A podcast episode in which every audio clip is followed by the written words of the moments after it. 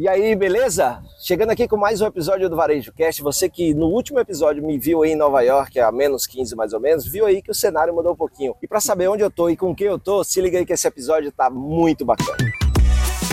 Você está no Varejo Cast. Eu tô aqui com o meu querido amigo Itamar Chequeto, é isso? Chequeto. Chequeto. E o Itamar, ele é CEO do grupo Laces e você vai conhecer um pouquinho mais desse grupo e o que, que a gente está fazendo aqui. Bom, Itamar, muito bom ter você aqui no Varejo Cast. Fred, prazer estar sempre conectando a gente a tudo que está acontecendo aí, os movimentos que tocam no coração das pessoas. Sempre um prazer estar junto com você. É isso aí. E a, é, a gente se encontrou a última vez numa visita técnica feita tanto ao Laces Sim. quanto à Veida, né, que vocês operam aqui no Brasil também. E aí você estava ali falando de uma expansão do bioma. Né? Então vamos falar primeiro o que é o Laces, tá? e depois o que, que a gente está fazendo aqui e com quem aqui em São Miguel do Gostoso. O Laces é um grupo focado em beleza limpa, um ecossistema de beleza limpa com fábrica, colaboradores, é, lojas próprias e com negócios que divulgam esse conceito de beleza limpa. Salões pelo Brasil que têm procurado os nossos produtos, a gente tem criado essa forma de colocá-los em ebulição um consumo com alma, do consumo consciente. E o que é essa ebulição? É se conectar a essa API operacional de varejo do ecossistema de consumo consciente que entrega uma API operacional, onde o Leces que tem 35 anos de história já, foi a primeira fábrica é, certificada orgânica no Brasil desde 2008. Ita, isso, isso é uma coisa interessante, né? Porque você deve estar perguntando a conexão.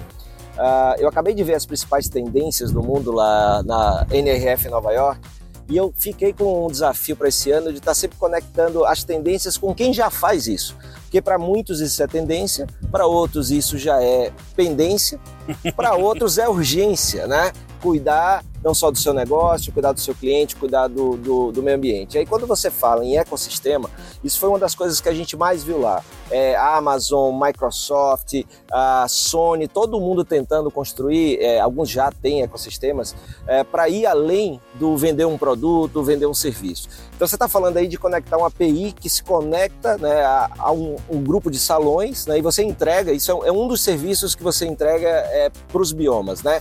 E aí, falando, né, você falou do grupo japonês, 35 anos, uhum. salão de beleza, que normalmente não é ligado a uma indústria limpa, né? Hair Spas, e você já começou com essa história. Então você tem lá a ponta, você produz, Sim. o produto é limpo, e você também tem o salão. Isso. Certo? Onde é que entra aí essa questão, primeiro, da sustentabilidade? Que vocês acabaram de chegar da COP27, né? É. Foi no, no, ano passado. A gente foi convidado pela ONU para três palestras em Sharm el Sheikh, no Egito ano passado para falar da nossa matriz energética e como a gente faz o que é chamado de sustentabilidade de integração. A sustentabilidade que vai fazer a transição de um modelo mais limpo uma economia de transição, uma engenharia de transição, é o que a gente já pratica e a ONU chamou de adaptação. Todos esses salões que tem no Brasil que querem um mercado de consumo consciente, que querem um ingrediente natural, a gente se preocupa muito com a questão de greenwashing, social washing, e soul washing, que tem muito também.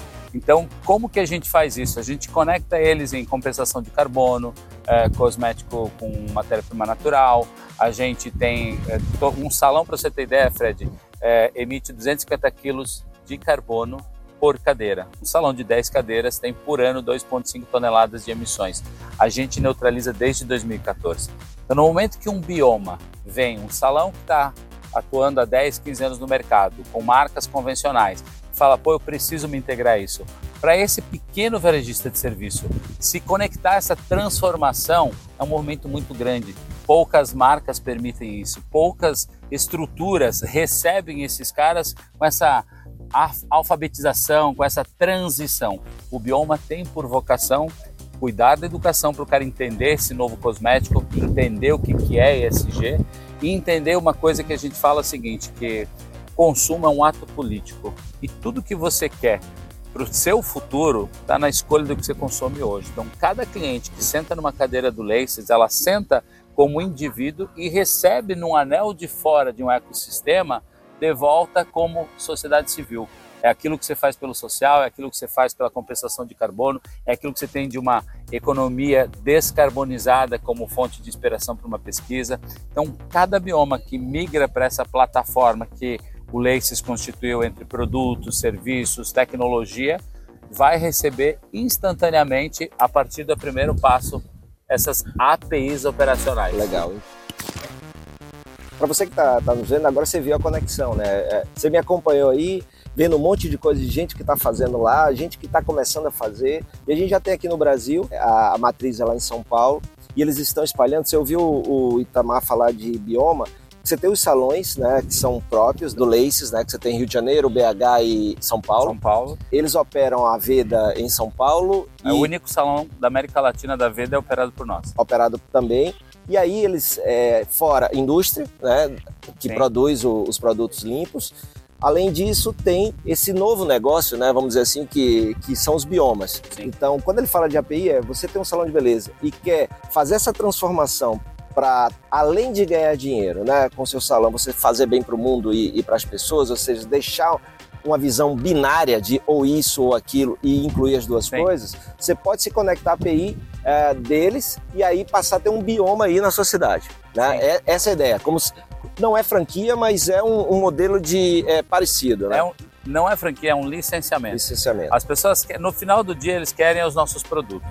Só que a gente quer pessoas e empresas e profissionais e empresários que tenham esse novo olhar. O que trouxe o mercado de salões até aqui foi uma hierarquia de marcas que decidia se você é um bom salão ou não, porque você tem a marca A ou a marca B.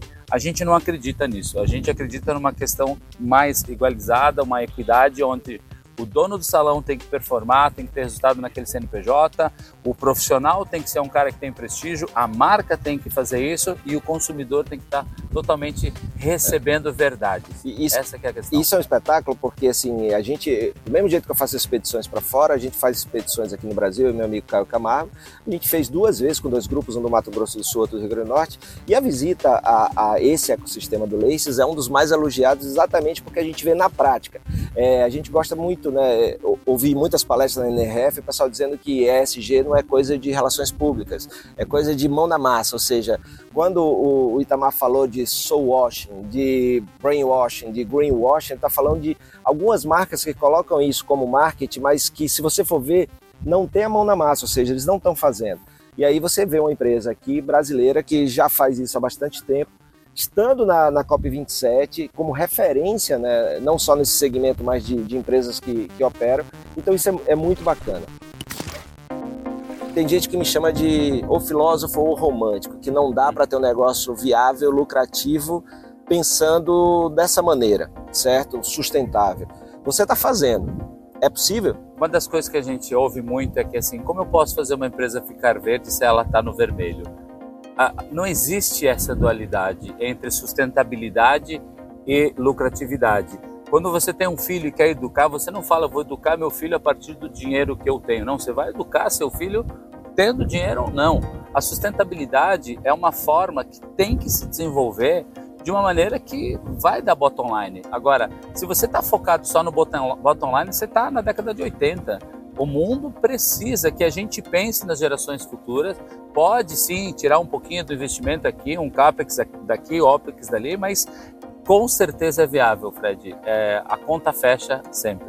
E a gente está aqui com 50 pessoas em São Miguel do Gostoso, no Rio Grande do Norte, e é a primeira convenção? Nós lançamos o Bioma no ano passado e a gente já no primeiro ano já está com 17 unidades. Então, 17 unidades espalhadas pelo Brasil, aí a gente está aqui. Aí você perguntou, ah, o que, que eu vim fazer aqui? É porque ele me contratou para fazer uma palestra para a turma, vai ser à noite, vai ser um tipo de palestra que eu mais gosto. Do jeito que a gente está aqui, na beira da praia, pé na areia, falando aí para uma turma que acredita nessa ideia e que vai voltar aí cheia de energia, dizer assim, caramba, dá para ter um negócio não binário, nós vamos ganhar dinheiro enquanto a gente faz bem para quem trabalha com a gente, para o mundo, ou seja, aquela versão boa ganha-ganha, né?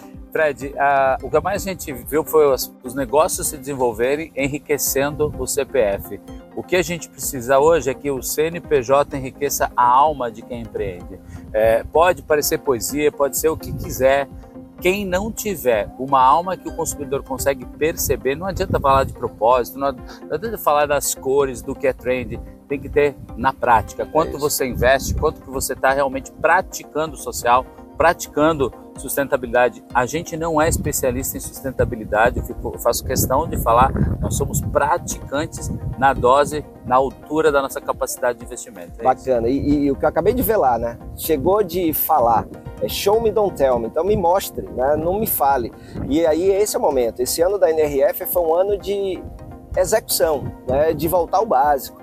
E cuidar desse, dessa coisa linda aqui que a gente está vendo ah. deveria ser o básico, deveria ser o dia a dia, né? É, trazer esses 50 profissionais aqui, que é a nossa casa aqui em São Miguel do Gostoso, é, é completamente uma quebra de paradigmas. Imagina você montar um, uma convenção a 3 mil quilômetros de distância de São Paulo, que é a nossa matriz. Por que fazer essa loucura? Dá trabalho? Dá trabalho, mas a, a, mudança acontece. A consciência com que esses caras estão saindo daqui, a forma com que eles estão sendo tocados. Quando vamos falar de experiência, não é trocar uma vitrine. É Tem que aí. ser muito mais. Muito entendeu? mais, né? Então eu fico feliz demais porque, além de tudo, é brasileiro e é meu amigo. Né? Então, quando eu falo isso aí, estou falando de empresa, a gente encontrar, e aí você que vê e ouve o Varejo Cast, lembrando que no Spotify você também pode ver a imagem, também está lá no YouTube, caso o seu tocador predileto não tenha imagem ainda, é, se liga porque vale a pena ver essa paisagem, né? Ouvir. Não estou falando da minha cara e da cara do Itabá, estou falando da paisagem aqui atrás da gente, né?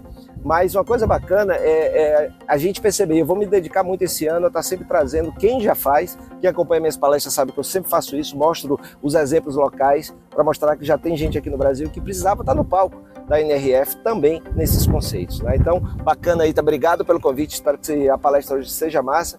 É, a parte do que eu vi aqui hoje à tarde, o ambiente, tudo que vocês prepararam, aquilo que você diz e que um, um empresário é, que estava na missão disse, rapaz, adorei o que ele falou, que foi que você trabalha tanto para que o, a concorrência, como é que você diz, tenha preguiça de copiar é isso? Exato. A gente faz o que a concorrência, quando falar, tipo, quero copiar os caras, vai dar preguiça. Porque para você fazer o diferente dá trabalho sim. E eu acho mais importante, quero deixar um, um recado, Fred, o que é prática de ESG pode ser 0,01% do que você tem hoje na sua mão. Comece. Talvez isso. você não viva para ver chegar em 30, mas isso é verdade. Não é Perfeito. quanto se faz, é como se faz e a integridade como se faz. É isso aí. E, e, por que, que ele falou que compra é um ato político? Porque essas novas gerações, elas estão também buscando não só o que você vende, mas o que você defende. E aí a gente vê lá fora a Patagônia, por exemplo, do Yvon Chouinard, a gente vê aqui o, o Grupo Laces. Cada vez mais isso vai ser importante para conectar você em um outro nível, não só transacional, mas transformacional e também emocional com o seu cliente. Isso é fundamental, né? Por isso que é importante, por isso que marcas como Lace estão crescendo tanto. Então, você que está acompanhando esse episódio, quer saber um pouquinho mais, ó, no descritivo vai ter aí os contatos, né? É, página do Laces, é, Instagram e tudo para você acompanhar um pouco mais dessa empresa brasileira. Show de bola e que dá show também em sustentabilidade e resultado. Valeu, valeu, Tamar. Valeu, obrigado, Fredão. Valeu, Sempre véio. juntos. Bora lá. Fala amigos do Varejo Cast, Caio Camargo com vocês aqui, cara, que bate-papo incrível em Itamar Checheta e o Fred Alecrim, certo? Saímos lá da gelada Nova York, lá cobrindo a NRF, para começar aqui no Brasil com esse bate-papo incrível entre o Fred e o Itamar, tá? E ó, toda semana tem episódio novo, vamos trazer aqui as grandes personalidades do varejo, os grandes desafios, as grandes oportunidades, os grandes temas do varejo sendo debatidos com vocês, não, não importa a plataforma que você goste, o Varejo Cast está em todas. Muito obrigado pela audiência e a gente se vê em breve. Até mais. Você ouviu o Varejo Cast?